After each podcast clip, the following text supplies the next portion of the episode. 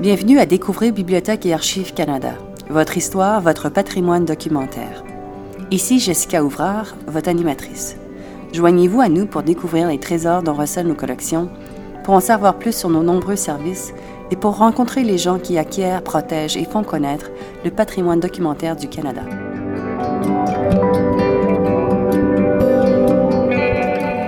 Dans cet épisode, Gilbert Gignac, gestionnaire à la retraite de la collection des œuvres d'art, et Mary Margaret Johnston Miller, archiviste en art, tous les deux de Bibliothèque et Archives Canada, se joignent à nous pour discuter de William Hind, un artiste qui a joué un rôle de premier plan dans le développement des arts au Canada. Nous nous penchons sur la vie de William Hind, sur son apport unique aux arts du Canada et sur le contenu de la collection William Hind de Bibliothèque et Archives Canada.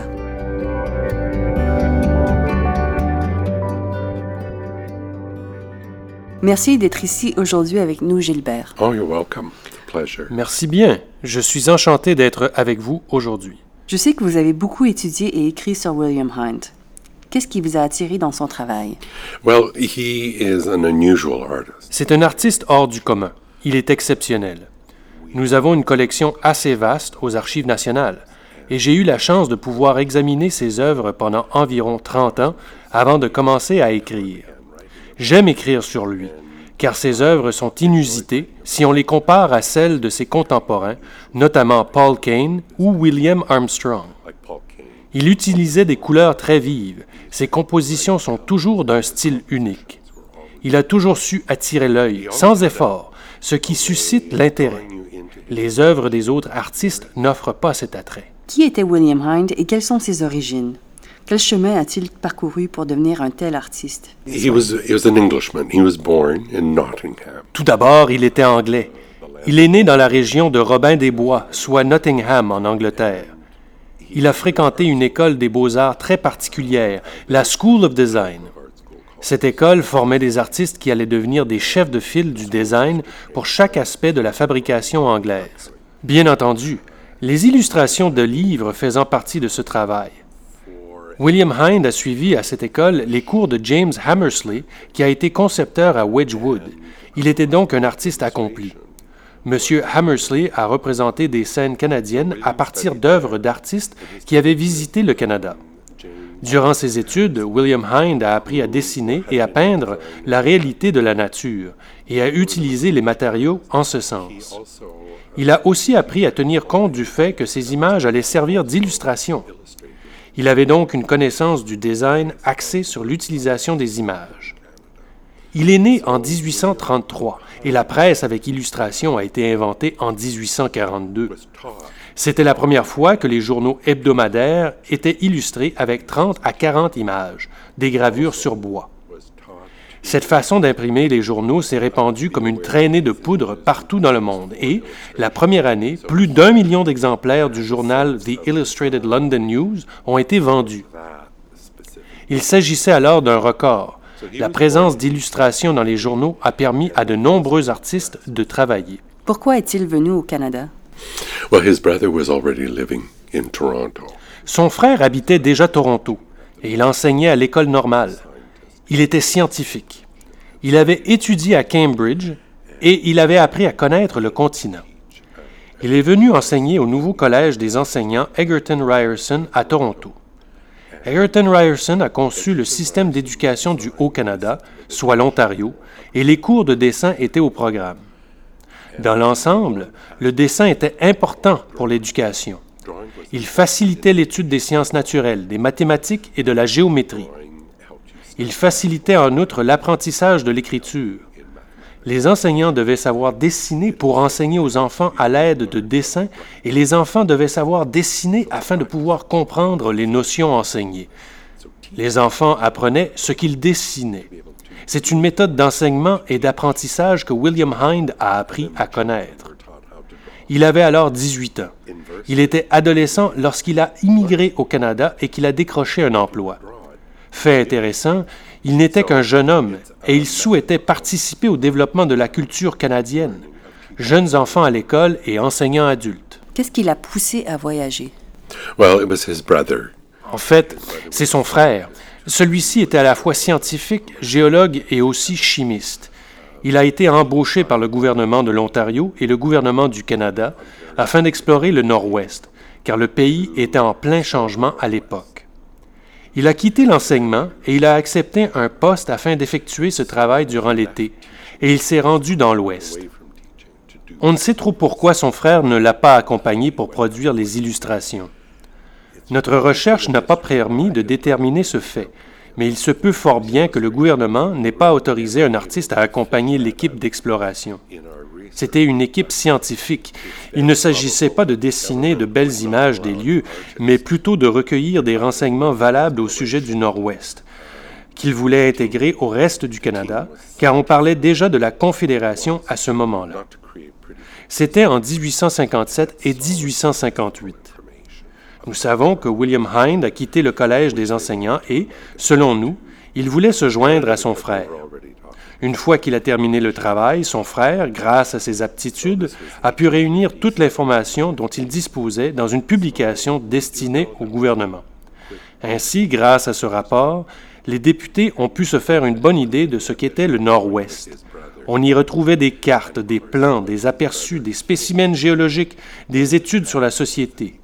L'étude d'une société complexe dans l'Ouest, notamment les métis, les relations de la baie du Tson au sein de la communauté et les diverses communautés religieuses qu'on trouvait à cet endroit. Il s'agissait d'une étude très complète et William aurait dû y participer. Il aurait pu produire des dessins, mais je ne crois pas que le gouvernement l'aurait permis ou l'aurait payé. Ainsi, Hind a été forcé d'agir autrement pour obtenir l'information visuelle.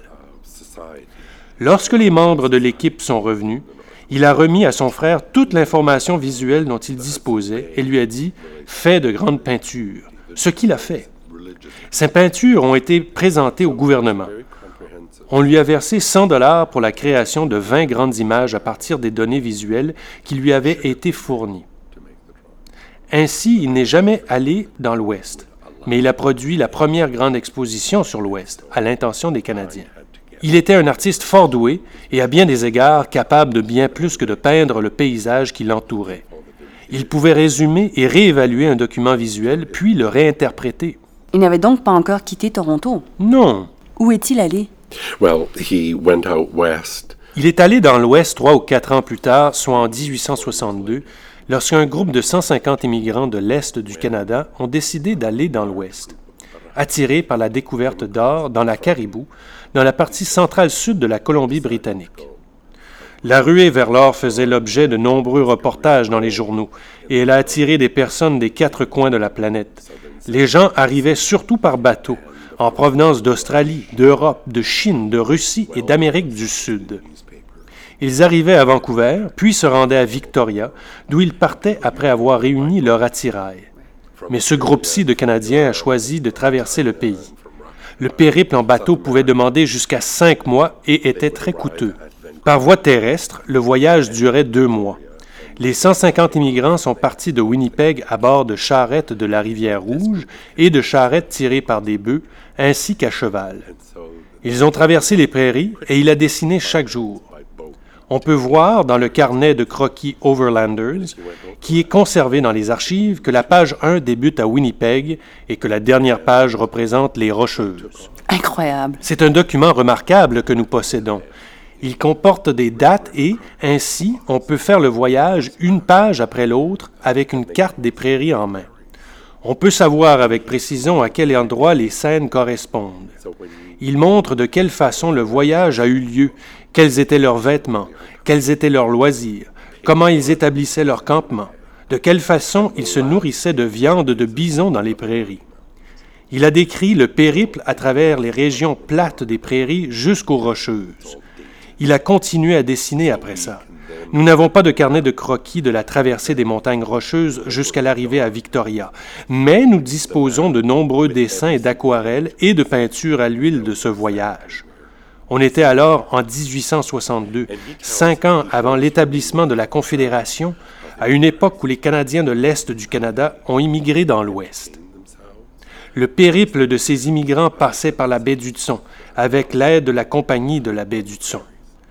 Pour des gens ordinaires, le fait de quitter Toronto et Montréal et de traverser les prairies était un accomplissement incroyable. Des chansons ont été composées sur ce voyage. Certaines personnes tenaient un journal, dont nous nous servons de pair avec le carnet de croquis de William Hind. Ils sont complémentaires. Il n'était pas un artiste officiel, car il ne s'agissait pas d'un projet gouvernemental, et il n'y avait donc pas d'artiste officiel. Il était un artiste qui a profité de l'occasion pour voyager avec le groupe, afin de dessiner, en espérant, comme à l'habitude, de pouvoir publier ses images, afin de dire aux gens, oui, nous pouvons le faire, nous pouvons le faire en tant que pays, nous pouvons maintenant voyager à l'intérieur du pays comme jamais nous l'avons fait. Le carnet de croquis est donc remarquable.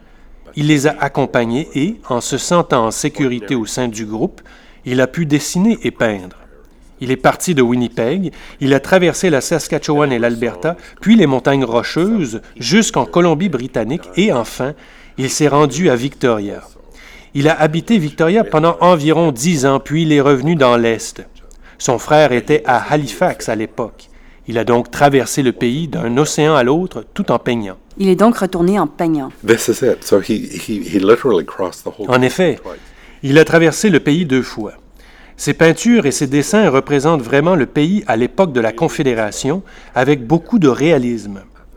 Durant la période du voyage jusqu'à la côte du Pacifique et de son retour à l'Atlantique, la Confédération avait vu le jour. Le Canada est devenu une nation indépendante parmi les autres États indépendants du monde. Le premier historien qui a écrit à son sujet l'a appelé le peintre de la Confédération à cause de cela. Bonjour Mary Margaret. Je vous remercie d'être des nôtres aujourd'hui. Pourquoi William Hind est-il important pour l'histoire du Canada? Je crois qu'on peut explorer plusieurs aspects. Premièrement, il y a son importance comme artiste, car il a pris part au développement des arts dans la société canadienne et en raison de l'importance de ses aptitudes et de sa maîtrise des arts. Il est aussi important pour nous à Bibliothèque et Archives Canada, car il a fourni des représentations documentaires du développement et de la progression du Canada. Plus particulièrement à son époque, ses œuvres étaient utilisées pour concevoir des lithographies qui illustraient divers livres dignes de mention que son frère avait publiés. Il a aussi envoyé des œuvres en Angleterre et en Écosse afin d'inciter les gens à immigrer au Canada. Il a donc eu une importance à cet égard. Même s'il n'était pas très célèbre, il a une importance car il a produit ses illustrations et, par la suite, des générations d'historiens, de géographes et d'anthropologues ont pu tirer avantage de ses œuvres, tout comme d'autres chercheurs. Il a été une excellente source d'informations sur l'exploration et le développement du Canada. William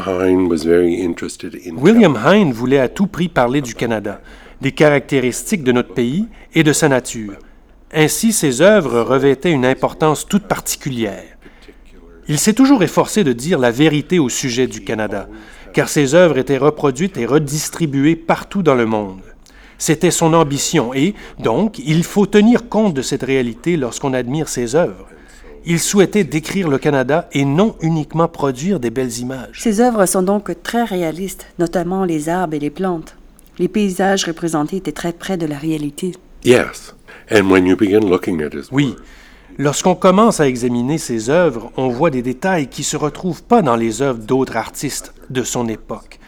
Il était capable de communiquer non seulement la nature d'un paysage, mais également l'ensemble de l'environnement, un terme qui n'était pas employé fréquemment à l'époque. C'est pourtant le cas. Dans ces paysages, il dessine les chasseurs dans les champs et un ciel magnifique. Puis, tout d'un coup, on remarque de petites fleurs à l'arrière-plan. On constate donc l'abondance de la nature. On peut voir dans les œuvres de Paul Kane que celui-ci n'était pas nécessairement attiré par ce genre de détails. Il souhaitait plutôt créer une belle image et ainsi il supprimait et ajoutait des éléments, tandis que William Hind n'apportait pas de modification de la sorte. Il dessinait ce qu'il voyait. À cette époque, la photographie prenait de l'expansion et menaçait la peinture et le dessin. La photographie d'alors avait un défaut, elle ne pouvait pas produire des images en couleur, et la couleur est une des principales caractéristiques de ses œuvres. Il utilisait des couleurs vives. Nous sommes très chanceux que William Hind représente sa propre expérience au Canada. Mais il avait toujours l'intention de produire des œuvres pour illustrer les livres que son frère écrirait sur le Canada. Son frère a écrit de nombreux ouvrages sur le Canada. En fait, il voulait rédiger une encyclopédie. Sur le Canada? Oui, sur le Canada. Cette encyclopédie devait être distribuée à l'échelle de la planète, ce qui aurait attiré des immigrants. Malheureusement, elle n'a jamais été publiée. L'encyclopédie devait renfermer des illustrations de William Hind. Lorsqu'il travaillait, il le faisait toujours avec l'intention d'illustrer des livres sur le Canada. Il l'a fait une fois, lorsque son frère a exploré la péninsule du Labrador. C'était au Québec, à l'intérieur des terres principalement. Les colonies du Québec se trouvaient sur la côte. Il était très difficile de pénétrer à l'intérieur, et c'est toujours le cas aujourd'hui.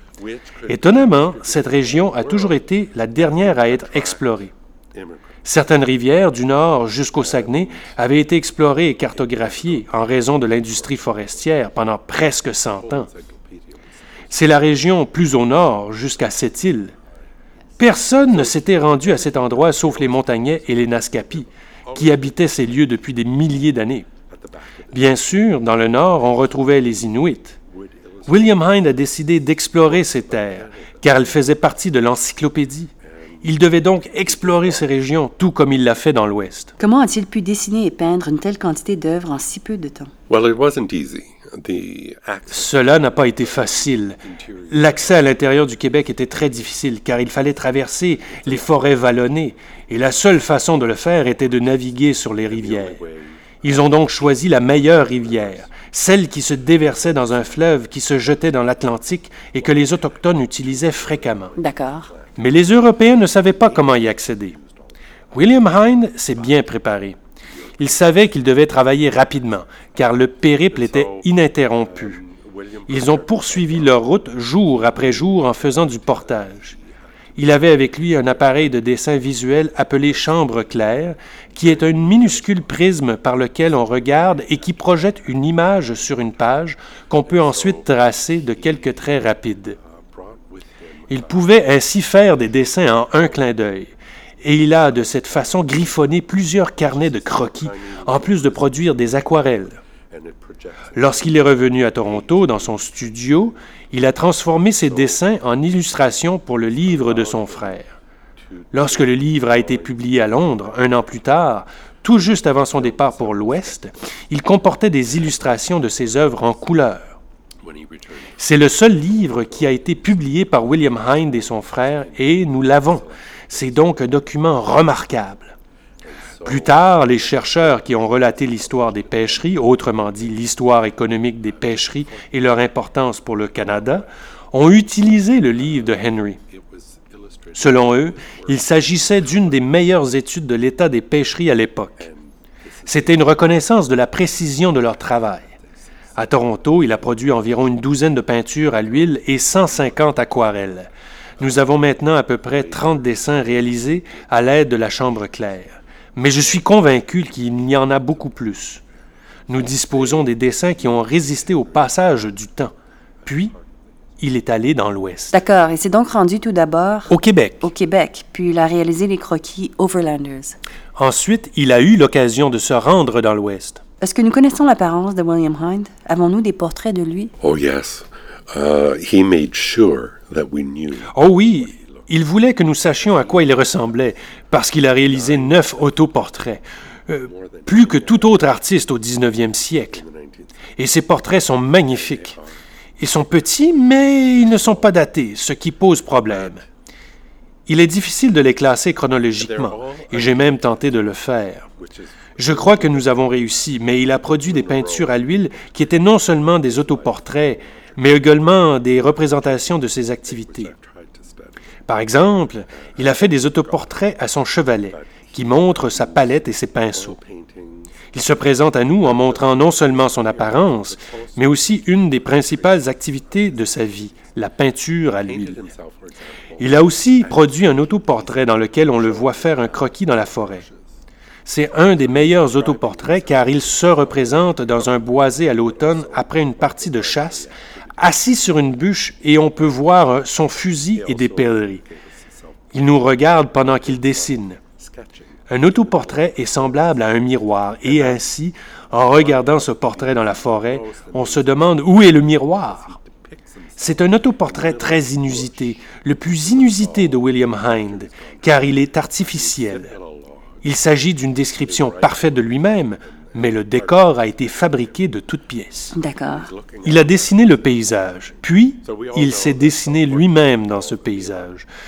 Cet autoportrait se trouve à la Galerie d'art de l'Ontario. L'autoportrait de William Hine qui peint sur un chevalet fait partie de la collection de Bibliothèque et Archives Canada. Dans ses autoportraits, William Hine maîtrise l'image. Il se représente comme il souhaite être perçu. Nous avons trouvé une photo qu'un de ses descendants avait en sa possession.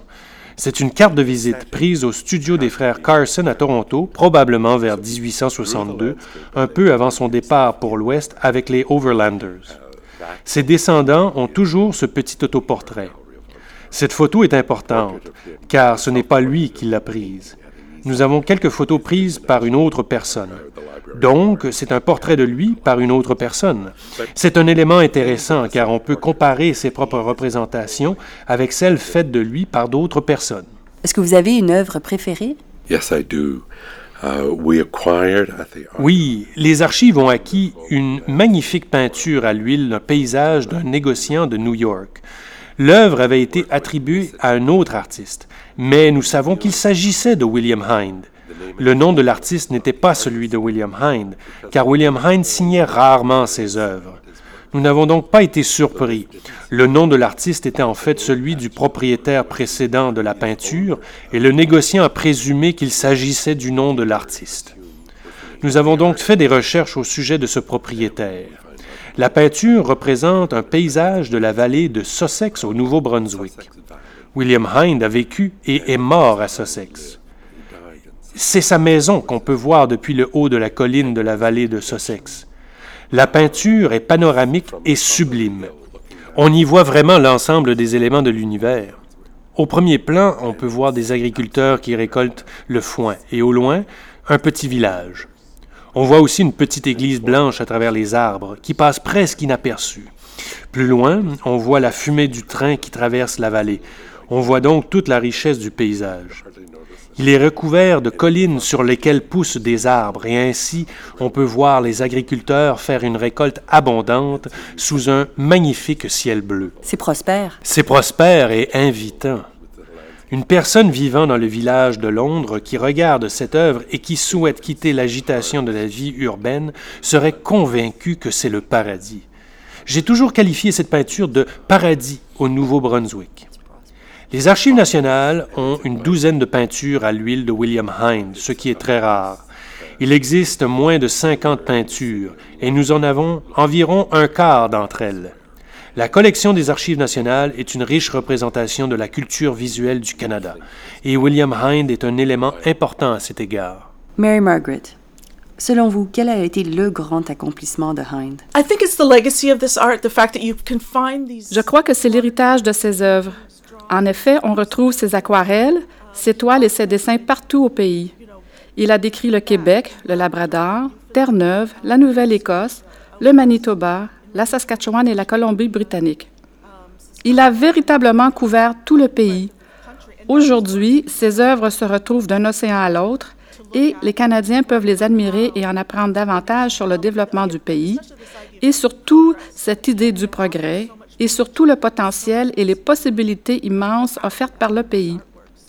Il a représenté ces notions dans ses œuvres qu'on peut voir au Musée McCord, aux archives de la Colombie-Britannique, à l'Université McGill, aux archives de l'Ontario, à la Bibliothèque publique de Toronto, à Dalhousie dans l'Est et partout ailleurs au pays. Ces œuvres se retrouvent donc partout au Canada. Oui, on les retrouve partout au pays, ce qui rend ces œuvres intéressantes. On peut les étudier et tenter de déterminer les rapports entre celles-ci. Quelles œuvres figurent dans la collection de Bibliothèque et Archives Canada? La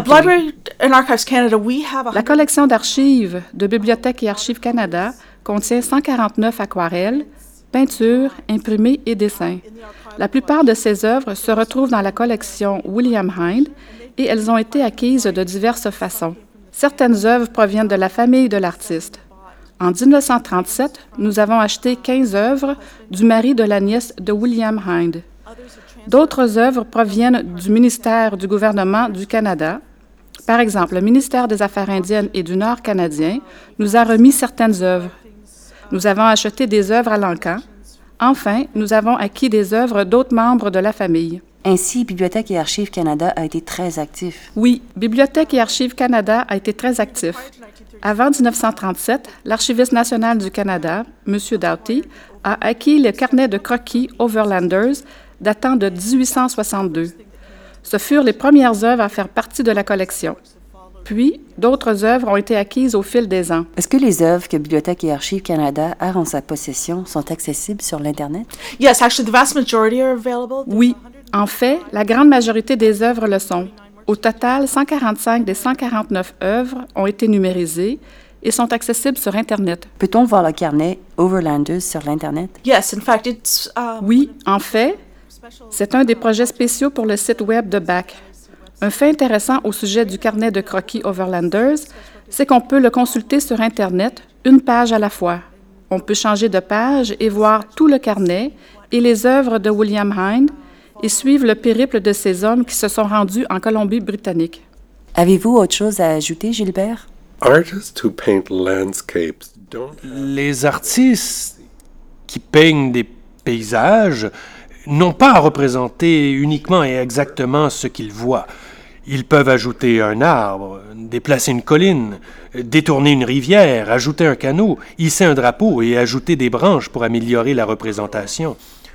Dans l'une des aquarelles importantes, William Hind ne montre que des jambes d'homme. C'est comme si on était sur place. C'est du journalisme, un cliché. Je ne songeais pas à l'homme qui était allongé et qui se reposait, je regardais l'homme qui se déplaçait au centre. Qu'en est-il de la périphérie? Elle est supprimée, ce qui est une technique de travail moderne propre à Manet, Monet et Degas. On composait les éléments de cette façon. Je crois que c'est une influence de la façon qu'a la photographie de regarder le monde. Ce sont des instantanés. On regarde à un endroit et c'est tout. On peut ensuite rogner. Mais William Hind utilisait en fait ce cadre pour réaliser ses œuvres. Elles sont donc très modernes et on remarque et reconnaît ces éléments modernes. Si on regarde une de ses œuvres, on se dit que c'est très joli ce cheval qui boit de l'eau. Puis on la regarde de plus près et on se demande pourquoi il a représenté le cheval dans cette position. Ce n'est pas par accident. On voit ensuite la structure dans la composition. C'est de la conception. Il a étudié à la School of Design. Ses compositions, surtout les peintures à l'huile, les toiles terminées, sont construites avec une minutie et elles sont équilibrées. Je crois qu'elles le seront toujours.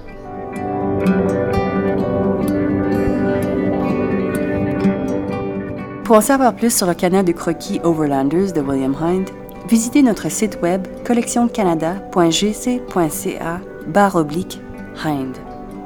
Pour consulter la collection d'œuvres d'art de Bibliothèque et Archives Canada, consultez notre site bac-lac.gc.ca. À notre page d'accueil, sélectionnez Découvrir la collection, puis sélectionnez Art. Vous trouverez sur cette page des liens menant à nos bases de données et des expositions virtuelles. Merci d'avoir été des nôtres. Ici Jessica Ouvrard, votre animatrice. Vous écoutiez Découvrez Bibliothèque et Archives Canada, votre fenêtre sur l'histoire, la littérature et la culture canadienne. Je remercie tout particulièrement nos invités Gilbert Gignac et Mary Margaret Johnston Miller.